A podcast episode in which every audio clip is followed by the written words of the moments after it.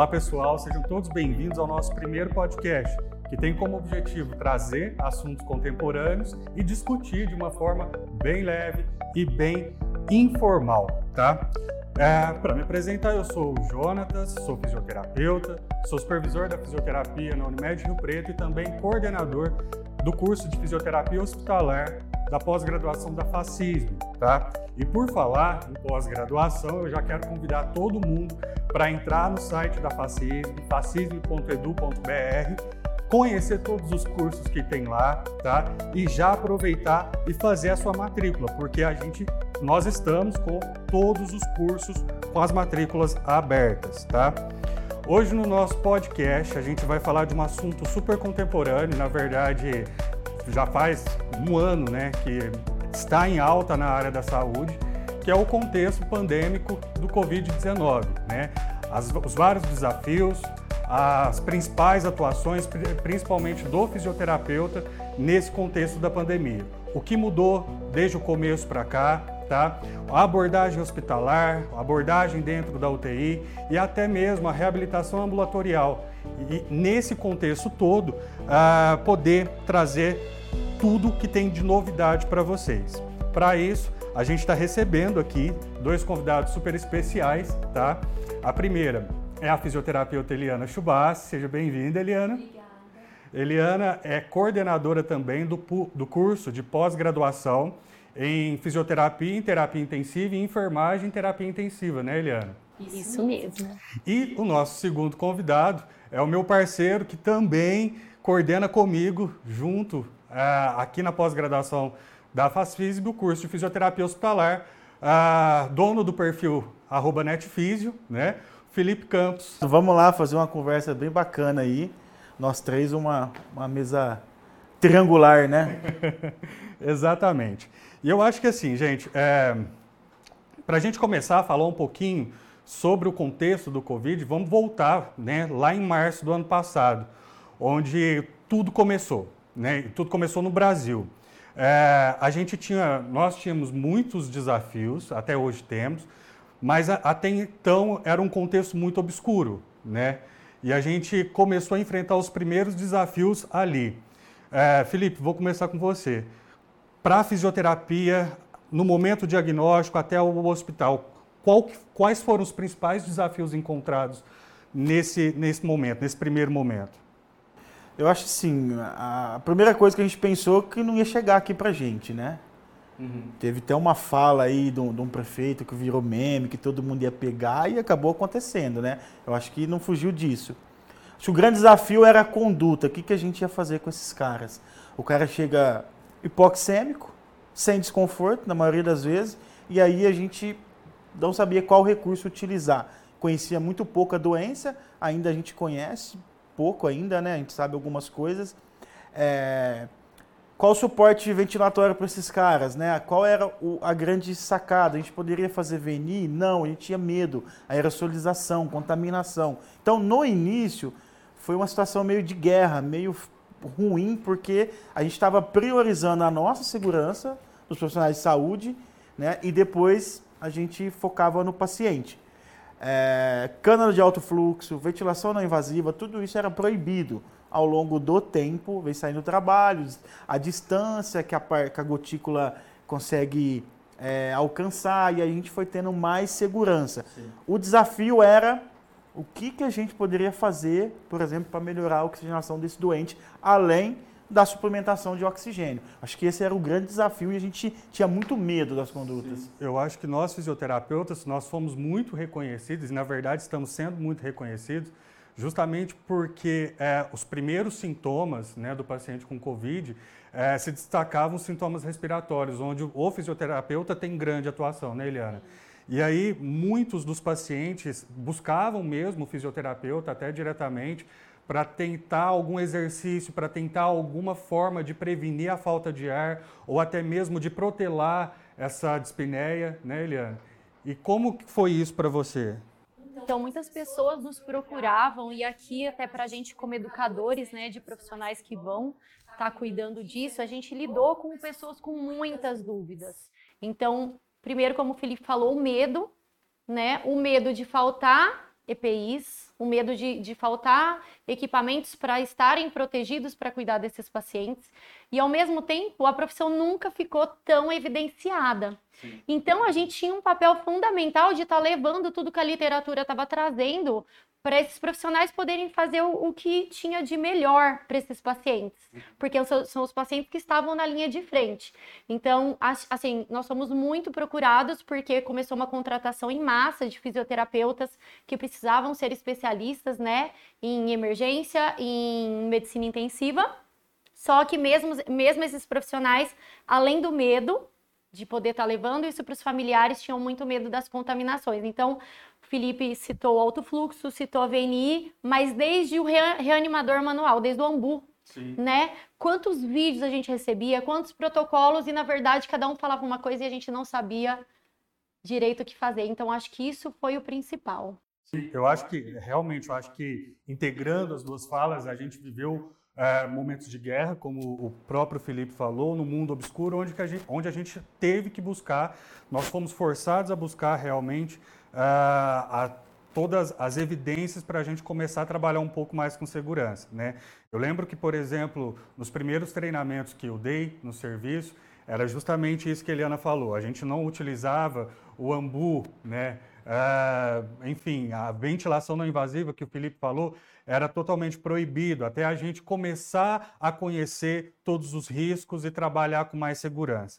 E nessa premissa, Felipe, eu acho que a gente já pode comentar, né? O paciente, ele chega num quadro hipoxêmico e se ele não fosse COVID, ah, uma das primeiras coisas que tentaríamos era o uso do catéter de alto fluxo ou então a ventilação não invasiva, né? O que que isso mudou da pandemia, do começo da pandemia para cá? Mudou muita coisa e só que nesse ponto tem um, um ponto de exclamação no meio dessa história. Agora tá, tá mais tranquilo, a gente utiliza a ventilação não invasiva, até outros tipos de interface, que é um pouco ainda perigoso na segurança do profissional. Tem a questão da, do equipamento que seu hospital tem. Então, muitos hospitais sucateados. E do alto fluxo também tem essa liberação. A gente sabe que dispersa menos aerossol se você colocar uma máscara cirúrgica em cima do cateter nasal. Só que, por que, que tem um ponto de exclamação? Uma coisa é ser seguro você utilizar. Né? Vamos utilizar o, o, a VNI e aí avaliar com critérios sinais de falência. Você pode utilizar aqueles sinais que tem descritos na diretriz ou o score raccord, enfim. O alto fluxo, ainda a gente vê pouco, por exemplo, o índice ROX como preditor Sim. de falha. E aí, esses pacientes, a, a, a protelar a intubação está sendo ruim. O paciente fica muito tempo com excesso de oxigênio, lesão pulmonar, muito tempo com ventilação não invasiva, volume alto. A gente faz agora a famosa APCILI, que é a lesão auto-infligida pelo paciente. Tá, tá, começando a se utilizar CPAP, né? A gente tentar tirar a pressão do suporte, porque você oxigena melhor, né? Não que seja melhor, mas o CPAP é mais indicado para insuficiência respiratória do tipo 1, que é o caso da COVID-19. Só que Historicamente, ventilação não invasiva não tem respostas boas em insuficiência respiratória de origem viral. E a gente está usando muito na Covid. Então, assim, a sobrecarga de trabalho para fisioterapia está muito grande, porque a gente é protagonista nessa terapia, só que os resultados são ruins. A gente vê na prática, alguns pacientes melhoram, mas não são todos, a grande maioria falha. Eu acho que está no tempo da doença. A gente vê que essa doença tem um curso de pico que ela piora muito. E se o doente ali sobreviver, depois ele pega uma, uma, uma, uma ascensão e melhora. Se a gente não piorar mais esse doente, eu acho que é o segredo. Né? Então, evitar FO2 altas por muito tempo. Esse cara, se não melhorar, ele tem que ser entubado. É. Mas eu tenho uma dúvida que eu pergunto para vocês dois. Essa realidade que o Felipe está falando, uhum. é uma, nós estamos em Barretos. Sim alto fluxo, a gente sabe do valor de cada circuito do alto fluxo. A gente pode ser que, que, que, esse podcast chegue em lugares que as pessoas não estão tendo hoje em dia quase nem oxigênio. Sim, sim. Então eu imagino a angústia e, e, assim, isso que eu queria que vocês, de repente, até o Jonatas, que, que trabalha num serviço privado, é, convênios, é, como que funciona isso? Porque é uma tentativa antes da intubação de um paciente, é claro que não está em insuficiência respiratória franca, mas existe isso, isso está acontecendo mesmo, muitas pessoas estão tendo esses, esses equipamentos para utilizar, e nos casos que não tem, começa com, com falta de ar, insuficiência respiratória, já, já, já segue para intubação, o que, que tem acontecido? Na verdade, como o Felipe disse, a terapia de alto fluxo ela cresceu muito nesse último ano. Né? Nunca acho que foi tão evidenciado igual nesse último ano, justamente pelo contexto do Covid. É lógico que eu mesmo visitei vários serviços que não tinham uma máscara de ventilação não invasiva, né? E que a gente sabe que culturalmente, até na, na prática clínica, era uma, é uma coisa comum dentro do hospital, né? Então, não são todos os serviços realmente que vão ter o, o catéter nasal de alto fluxo. Sabe-se que, como o Felipe disse então, anteriormente, uh, utilizando com uma máscara por cima, o índice de aerosolização ela é menor. Né? Mas onde eu não tenho e tenho a máscara de ventilação não invasiva, estou entrando num quadro de insuficiência respiratória uma, leve, dá para a gente iniciar com, com a ventilação não invasiva. Tá? E aí eu aproveito né, já para trazer uma nova discussão. É, protelar a intubação, porque no começo a gente tinha, o paciente começou a desaturar, começou com sinais de insuficiência respiratória, era intubação precoce. Hoje, com a ventilação não invasiva, a gente deixa né, de fazer essa intubação precoce para tentativa com a VNI ou até mesmo com alto fluxo. O que, que, tem, que, que mudou? O que, que a gente tem de evidência, Felipe? O que, que você pode colocar? Bom, teve um trabalho brasileiro agora publicado, 250 mil admissões da Covid-19. E que cinco pacientes que internam na UTI, três morrem. De cinco entubados, quatro morrem. Então, o paciente entubado é 80% de mortalidade. Os dados nossos aqui, pelo menos em bebedouro, nossos dados estão batendo. Aí, então, entubar é ruim. É ruim. Só que se entubar precoce é pior. Né? Entubar precoce é pior. Eu acho que a gente não deve ajudar a piorar a doença. Como? O cara foi entubado. Você faz lá a VNI, não tem o alto fluxo, igual a Helena falou. Faz a VNI, um gap lá de 30 minutos a uma hora, avalia com critério. Falhou, tem que ser entubado e priorizar descanso para esse cara. Sedação profunda, bloqueador neuromuscular pelo menos 48 horas, e aí, de acordo com a relação ali, em torno de 200, você vai desligando, e aí vai nesse ciclo. São pacientes que ficam em VM muito tempo. Então, durante essa fase, se a gente não ajudar a piorar o doente, como? Assincronias, esforço muscular excessivo, PAV, é, úlcera de pressão que pode infectar, infecção cruzada, insuficiência renal, balanço hídrico muito positivo, se nessa fase tenebrosa do pico da doença a gente não ajudar a piorar, ele tem uma grande chance de sair. E a gente vê pacientes saindo né? A grande maioria ainda morre, mas paciente saindo. Então, a demora na intubação, o cara já vai para o tubo com uma complacência, por exemplo, muito ruim. Aí o desmame dele é mega difícil. Então, ao, ao mesmo tempo que eu não posso intubar precocemente, eu tenho que ter o cuidado com a ventilação Exatamente. não invasiva para não protelar a intubação, porque se eu protelar a intubação, eu tenho um paciente com a mecânica ventilatória posteriormente afetada. Exatamente. Né? Muito difícil, né? Você vê de repente pessoas conscientes ali que estão entrando é, nesse quadro um pouquinho mais grave, com medo da intubação é, e você é, ter que. Acho que vai ficar, acho que o pessoal que está ouvindo vai ficar do, com, com, essa dúvida, né? É, quanto de tempo eu espero? Qual índice eu utilizo? O que, que eu tenho de evidência para poder falar, não, agora eu preciso entubar? É o tema mais falado hoje. Quando eu devo entubar o paciente na COVID? A gente sabe que o paciente fora da pressão positiva, a gente confiar na relação PO2 FO2 é muito ruim. Uhum. Porque ela tem muitas variáveis, por exemplo, o paciente com uma taquipneia dilui FO2, daquela continha básica que a gente faz. É, um caminho, saturação arterial de oxigênio, da gasometria e saturação periférica. Então a gente tem que seguir nesse caminho. Tá muito ruim a saturação arterial com frações altas, porque uma coisa é de saturar 90, mas com 15 litros a máscara não inalante. Outra coisa é de saturar 90 com cateter 2 litros. Sim. Né? Eu acho que a partir do momento que chama muita atenção, porque a hipoxemia há muito tempo e não melhora, Então o cara tá lá com a máscara no último, né? 15 litros, e ele passa 3, 4, 5 dias, e esse cara não diminui ao 2. Você pode associar as posições, as posições pronas ativas, que ainda também é questionável. Não tem nada que garanta, é, né? Relação, né? Sim. Exatamente. Falava-se de 150. Ainda continua? Da intubação? É. Não, da prona. Da prona? Não, a prona intubado segue os critérios de SARA. Abaixo de 150 é pronado, a ressalva é a impossibilidade de VM protetora e uma hipercapnia grave. CO2 acima de 80, pH abaixo de 720. É indicações de posição prona. É, ainda continua. Agora, o tempo, saturação arterial, saturação periférica e desconforto. O cara não melhorou, ele vai ter que ser entubado. Não adianta a gente ficar insistindo, por mais que ele sature 90, 91, mas com oxigênio no, no último, né? Isso. A, prona, a pronativa tem um, um, estudo do CARP que ele faz de duas a três horas. Você vai do lateral esquerdo, supino, direito, prona, pode fazer até um Trendelenburg. Se o cara ficar 15 minutos numa posição, a saturação caiu, você pula para da frente. Se ele ficar bem, você vai mantendo. Ah, não consigo ficar nessa. Você passa o cara para outra posição e vai seguindo. Mas a prona ativa, o cara estubado, isso é perigoso porque ele aumenta a saturação, né?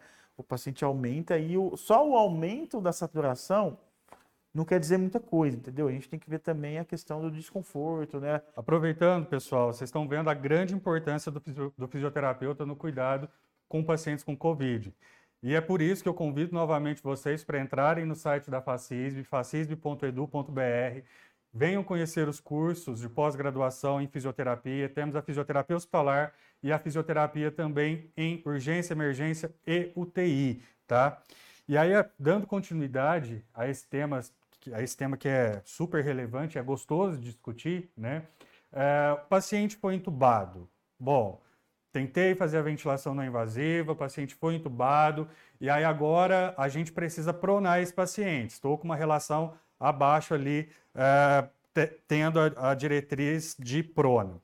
O que, que muda o paciente COVID que está com, com, com, essa síndrome é, do desconforto agudo, né, para um paciente que não tem o COVID e que tem essa síndrome do desconforto respiratório agudo?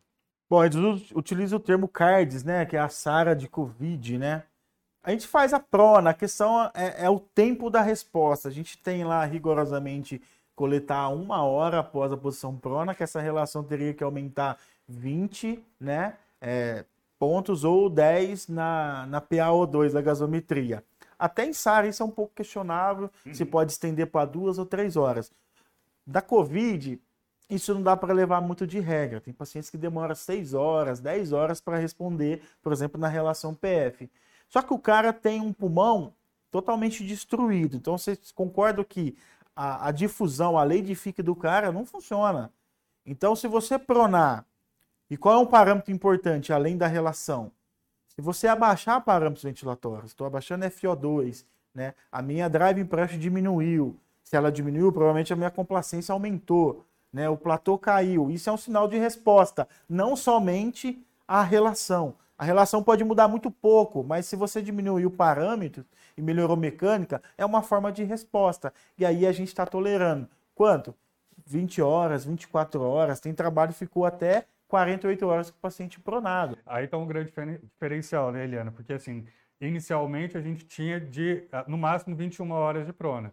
E agora a gente está tolerando um pouco mais nesses trabalhos até 48 horas. Mas sabe o que eu penso também? Que vai muito da instituição porque a gente até pode estar pensando nesse tempo e fazer um protocolo na própria instituição, mas a gente tem que ver como está o funcionamento, ah, como estão os funcionários, quantidade de funcionário, preparação dos funcionários. Então, assim, é, eu já conversei com colegas que, que ficavam em UTI, que eles tinham os horários de, de pronar e despronar, porque ficavam com 20 leitos pronados, todos pronados, né, pertinho daqui em Ribeirão.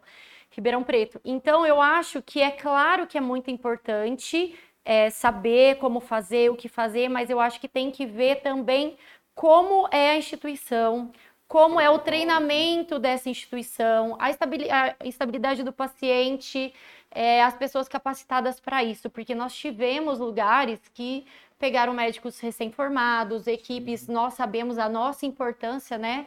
É, a gente já trabalhou juntos, então muitas vezes a gente liderava é, a prona, né? Sim. Antigamente, agora muitos médicos sentem mais seguro, mas o fisioterapeuta ele tem total condição de liderar a prona, mas eu acho que vai muito disso, né? A instituição onde você trabalha, os treinamentos e como está funcionando isso. E a partir daí, é, reconhecendo os pacientes com, com, potenciais e pode ser que mude, né, de um paciente para o outro. Sim, sim.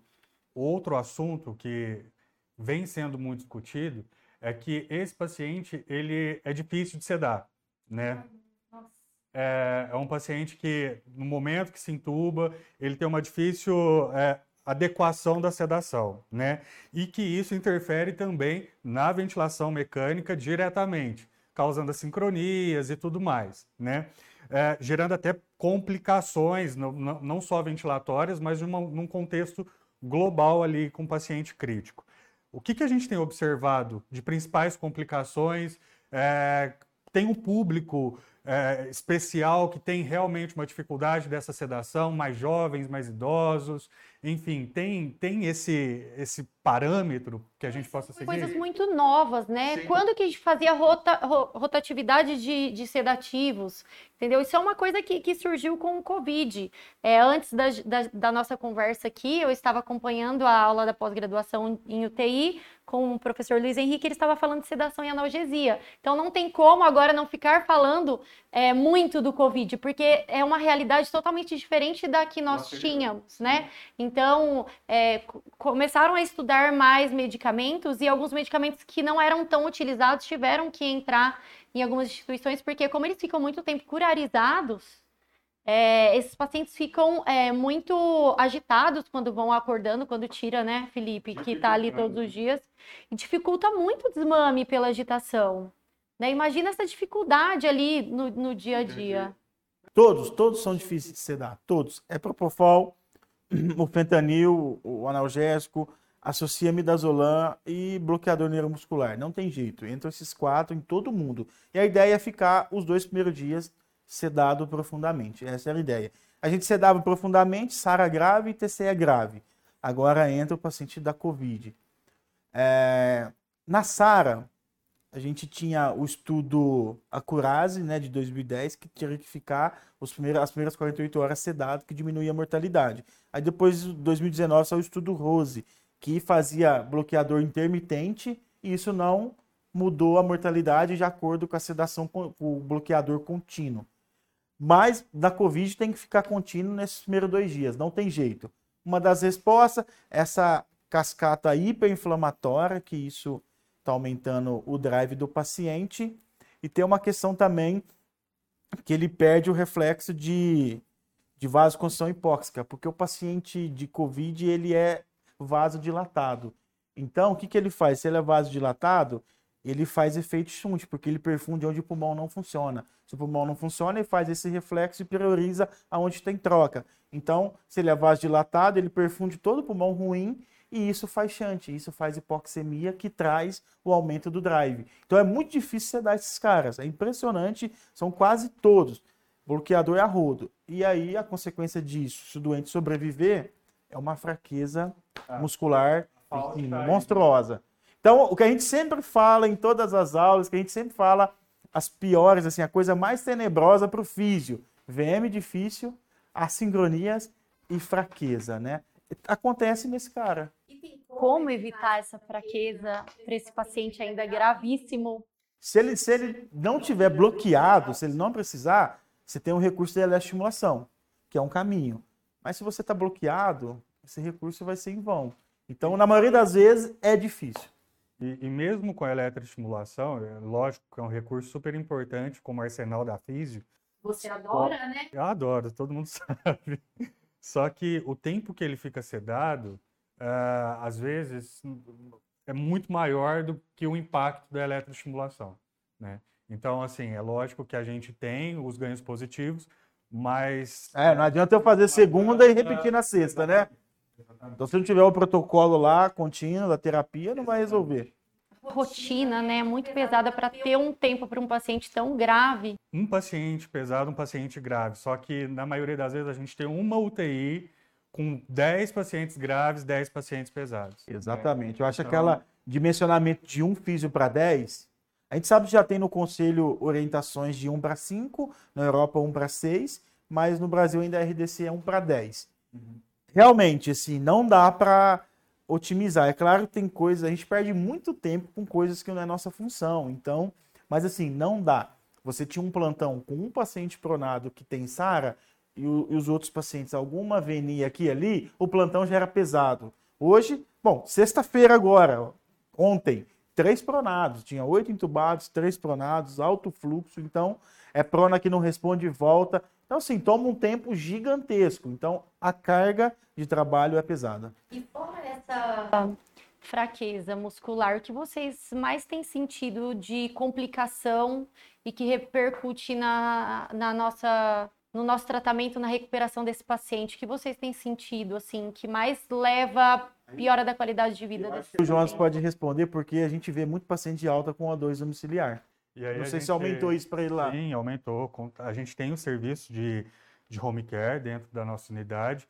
E o que tem realmente, o que a gente está deshospitalizando muitos pacientes com, com sequelas né, da, da própria hospitalização por conta do Covid, é, por conta disso. Hipoxêmico ainda, fazendo uso de O2 domiciliar, às vezes ventilação não invasiva também no domicílio.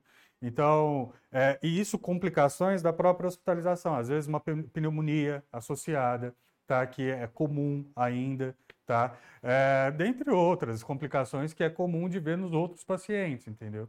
Então, aqui a gente tem um paciente crítico que a gente via com toda a complexidade com o COVID para piorar um pouquinho mais. E que esse número realmente ele aumentou justa, é, dessas deshospitalizações, serviço de home care, justamente por, por essas várias complicações, complicações que o paciente adquire ainda no hospital, tá? É, e aí, trazer outra pergunta, tá? a gente, uma das coisas que eu sempre cobrava dos residentes é justamente fazer os ajustes finos na ventilação mecânica, né? Porque, enfim, todo mundo tem o conhecimento, mas o fisioterapeuta ele tem sim um manejo especial ali para fazer esses ajustes finos. O que, que a gente tem visto de principais uh, itens a serem observados e serem mensurados com muita cautela e com muito afinco até, Felipe, que sei que está mais na prática.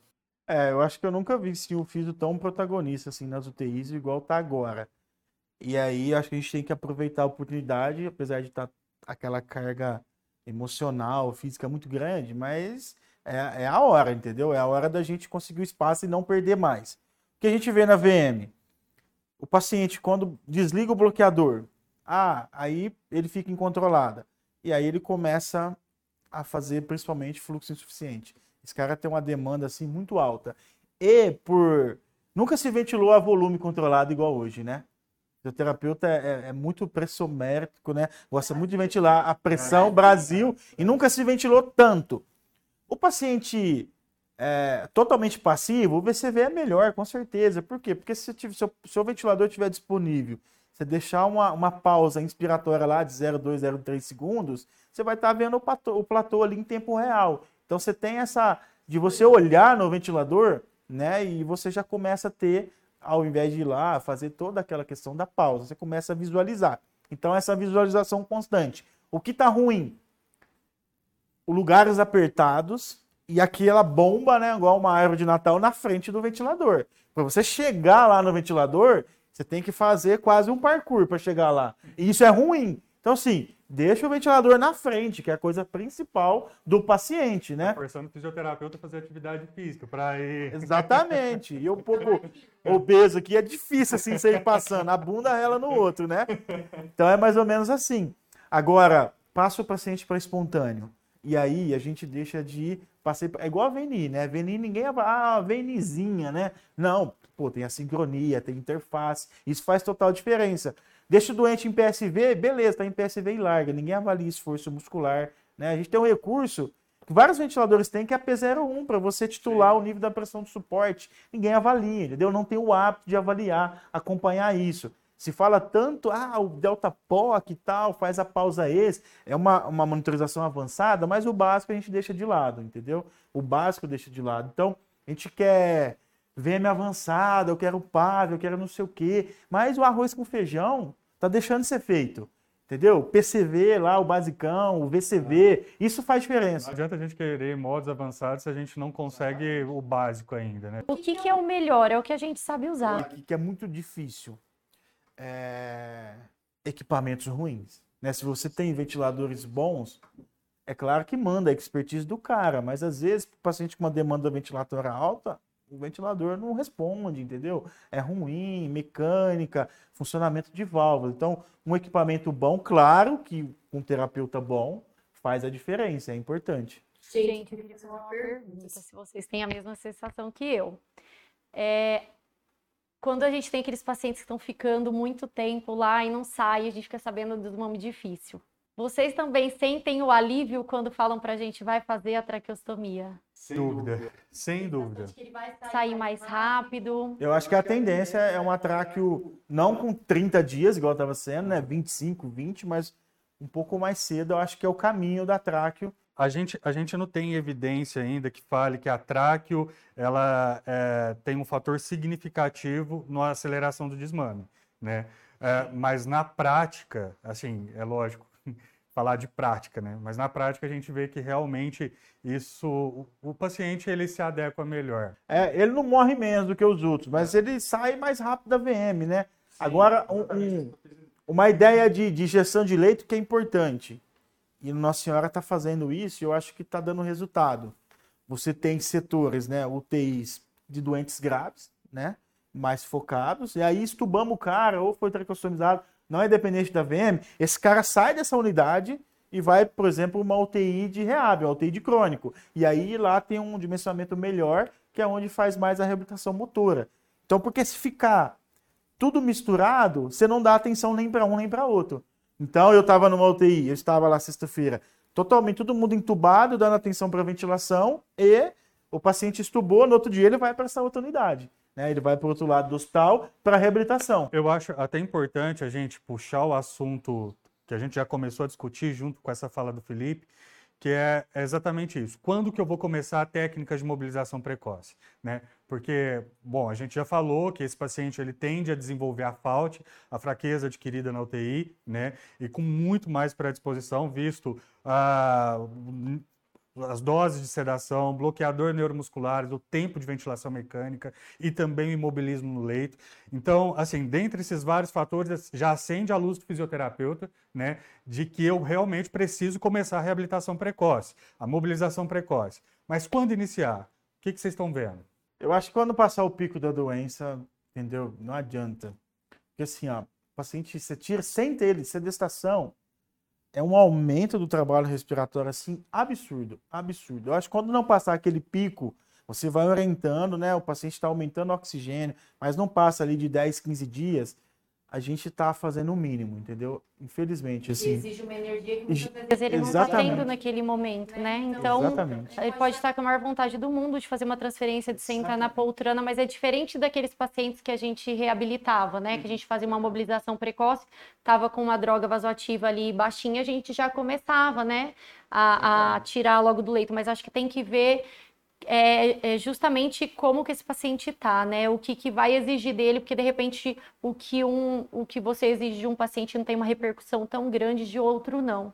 Então, acho que sentir cada paciente, tratar ele como é, individual, e aí que eu acho que o Jonatas falou, eu estou aqui pensando, né? Como que é legal você ter pessoas qualificadas para estar tá fazendo aquilo. Uhum. Então, a gente tem muita gente recém-formada que, que entrou agora em algum serviço e sente essa insegurança muito grande, saber o que fazer. E nós três, como docentes, professores, a gente recebe o WhatsApp o tempo todo, muitas vezes o aluno de dentro da UTI.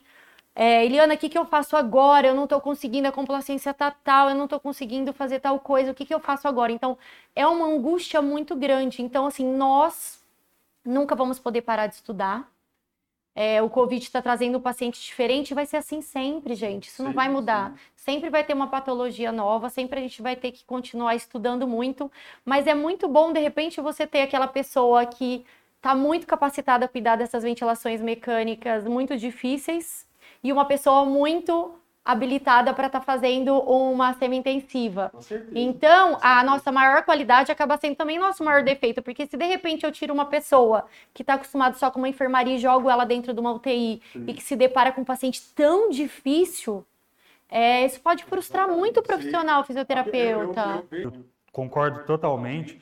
Uh, mas vai aí muito da, da, da, liderança da equipe, né? Da, do gerenciamento de equipe. Né? É, assim, ao meu ver, eu tenho que saber identificar uh, em toda a equipe os pontos positivos de cada um e delegá-los a cada função. Né? Porque é o que a gente fala, o burnout não é só a sobrecarga de trabalho, mas é o profissional não saber o que ele tem que fazer. Né? Isso também gera burnout. Então, é, é, lógico que o profissional ele tem que trazer um feedback para o gestor, mas cabe também o, gestor a fazer esse, eu diria, um redimensionamento de equipe. O profissional sai da zona de conforto. Com certeza. A gente está se reinventando. Sempre vai ter que sair. Sem dúvida. O que, que é ó, o paciente, a característica dele? Ele não usa drogas abativas em doses altas. A nora ali é um cheirinho. Uhum. Quando a droga está lá em cima e começou a subir lactato, é febre, 48 horas provavelmente é óbito. Então, assim, não sobe lactato, assim, pré-morte o, paciente da Covid. É muito esquisito. E aí você vê lá, o paciente sem droga, no cateter 3 litros. Você pega o plantão não tem, o que você vai fazer com o cara? Vou tirar o cara da cama. Aí você faz sedestação, você tem que pôr a máscara 15. Porque cai a saturação e demora para subir. Então é um negócio assim impressionante. O gasto é grande. né? Imagina a responsabilidade da gente. Exatamente. Que é quem faz isso. Então na fase aguda, não, infelizmente, ele vai desenvolver fraqueza, mas não é o momento, não é porque a sobrecarga para ele é muito. E é um ponto de atenção para todo mundo, né? Porque o fisioterapeuta ele já está culturalmente é, já com essa visão. O paciente está internado, eu preciso atuar, porque senão ele vai desenvolver a fraqueza. E aí vem essa informação, assim, nessa discussão de que no quadro agudo é melhor não, né? Bom, é, falando ainda da mobilização precoce, né, das técnicas, dos recursos, o que mais tem tido sucesso, o que mais a gente tem é, de evidência para realmente fazer uma, um atendimento com eficiência? Evidência, sim, literatura, muito pouco. Porque até então a gente tem muito pouco da Covid. Sim, um ano, né, gente? Mas dois, dois equipamentos que a gente usa e eu acho que a gente está tendo bastante co coisas, dados legais, que é a estimulação associando, claro, sistematizada e, e contínua, discutiu, né? e treinamento muscular respiratório. Esses pacientes desenvolvem muita fraqueza também. Né? Então a gente está usando, aqui, lá a gente tem um power brief, fica dançando igual, né? todo mundo brigando, mas a gente está usando bastante. Se tiver threshold, alguma coisa, eu acho que esses treinamentos é importante. Mas Felipe, é, antes do Covid, né, a gente até sempre discutia nos nossos rounds clínicos de que, é, sim, o treinamento respiratório é muito importante, todo mundo sabe disso, mas é, se eu faço o fortalecimento da musculatura periférica, o condicionamento né, cardiorrespiratório, automaticamente, na verdade, simultaneamente, concomitantemente, a gente também tem o treino da musculatura respiratória. Né? É, mudou algo? Eu preciso enfatizar mais a respiratória? O que, que a gente tem para poder complementar aí? Não, eu acho que é as duas coisas. O grande lance é que às vezes você não consegue fazer um teste de caminhada de seis minutos do cara no corredor.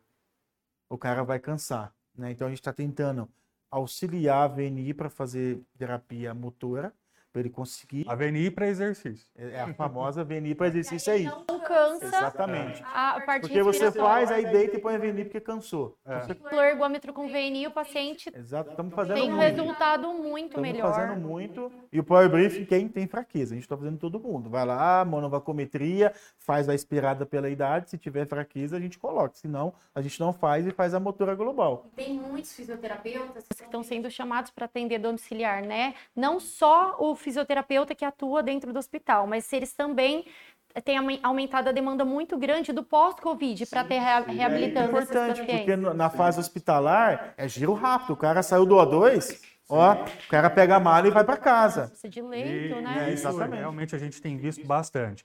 E não somente na, na fase pós-hospitalar, sabe, Eliana? Alguns casos, até naquele período dos 15 dias de transmissibilidade, a gente tem é, pelo menos não atuado, mas pelo menos acompanhado esse paciente no domicílio, tá? E aí é lógico que a reabilitação ela vai para o domicílio, ela continua após no ambulatorial, porque a gente vê que muitos pacientes mesmo não tendo ido, não tendo essa fase crítica de UTI, de fraqueza, eles adquirem sim uma, uma certa, uh, um certo descondicionamento respiratório a longo prazo e vem a fisioterapia também ambulatorial uh, justamente para poder fazer essa reabilitação global. Agora, outros sintomas, né? Como a, a polineuropatia, a polineuropatia pode gerar dor prolongada por muito tempo. Exatamente. E o físio pode estar tá atuando Muita também. Muita metadona, muito, muito tipo de, de, de dor de origem neuropática, medicamento sendo instituído nesses doentes.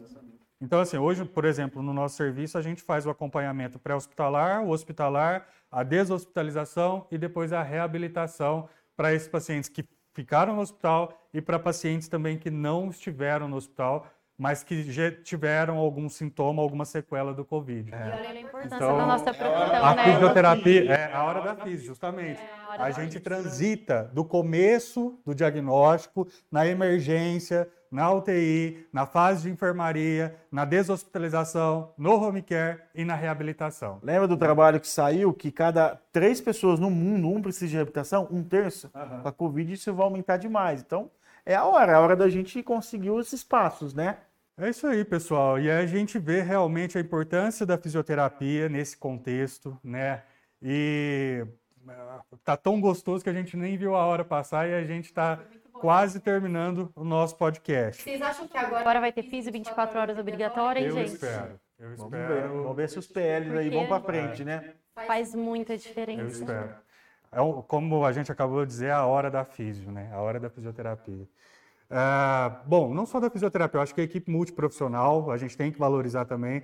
A gente fala da físio com mais ênfase, é lógico, mas nada seria da físio se não tivesse uma nutrição adequada, no processo Pior, de né? reabilitação, né? terapia ocupacional, se não tivesse. Fono, muito você ensinar a fono. Isso. De repente, o pessoal que está escutando a gente, a gente está falando difícil, mas pode ser que outros profissionais estejam escutando a nossa conversa também. Então, achei interessante vocês saberem que aqui na FACISB é uma instituição de cursos na área da saúde, que todas essas áreas que nós falamos, é, nós temos cursos aqui que, que esses profissionais podem estar se encaixando. Médicos, enfermeiros, psicólogos, terapeutas ocupacionais, assistente social. É muito legal, curso de gestão. Sim. Então, acho que esse podcast fez uma abrangência geral de tudo que a gente pode oferecer aqui na FACISB e, ao mesmo tempo, é a nossa realidade, né, gente? Então, novamente, eu gostaria de convidar todos que estão nos ouvindo, né, para entrar no site da FACISB, o www.facisb.edu.br. Vai lá, conheçam todos os cursos, conheça o curso de fisioterapia hospitalar, da fisioterapia em emergência e UTI, porque a programação está muito legal de ambos os cursos, tá?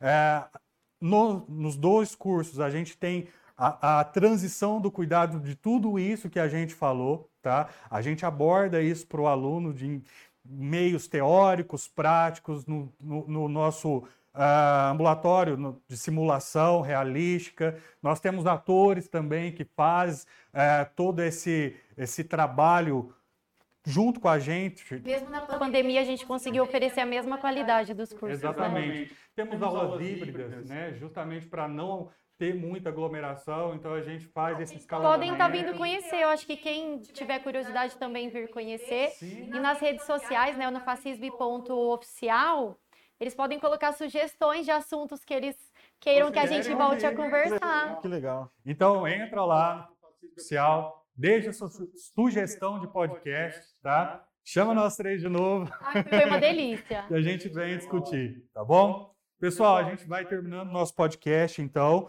Uh, agora, eu gostaria de agradecer a todos que estiveram com a gente até esse finzinho. Obrigado, Eliano. Obrigado, Felipe. E Fique de olho porque mais virão, tá bom? Valeu, obrigado, pessoal. Obrigada. Valeu, gente.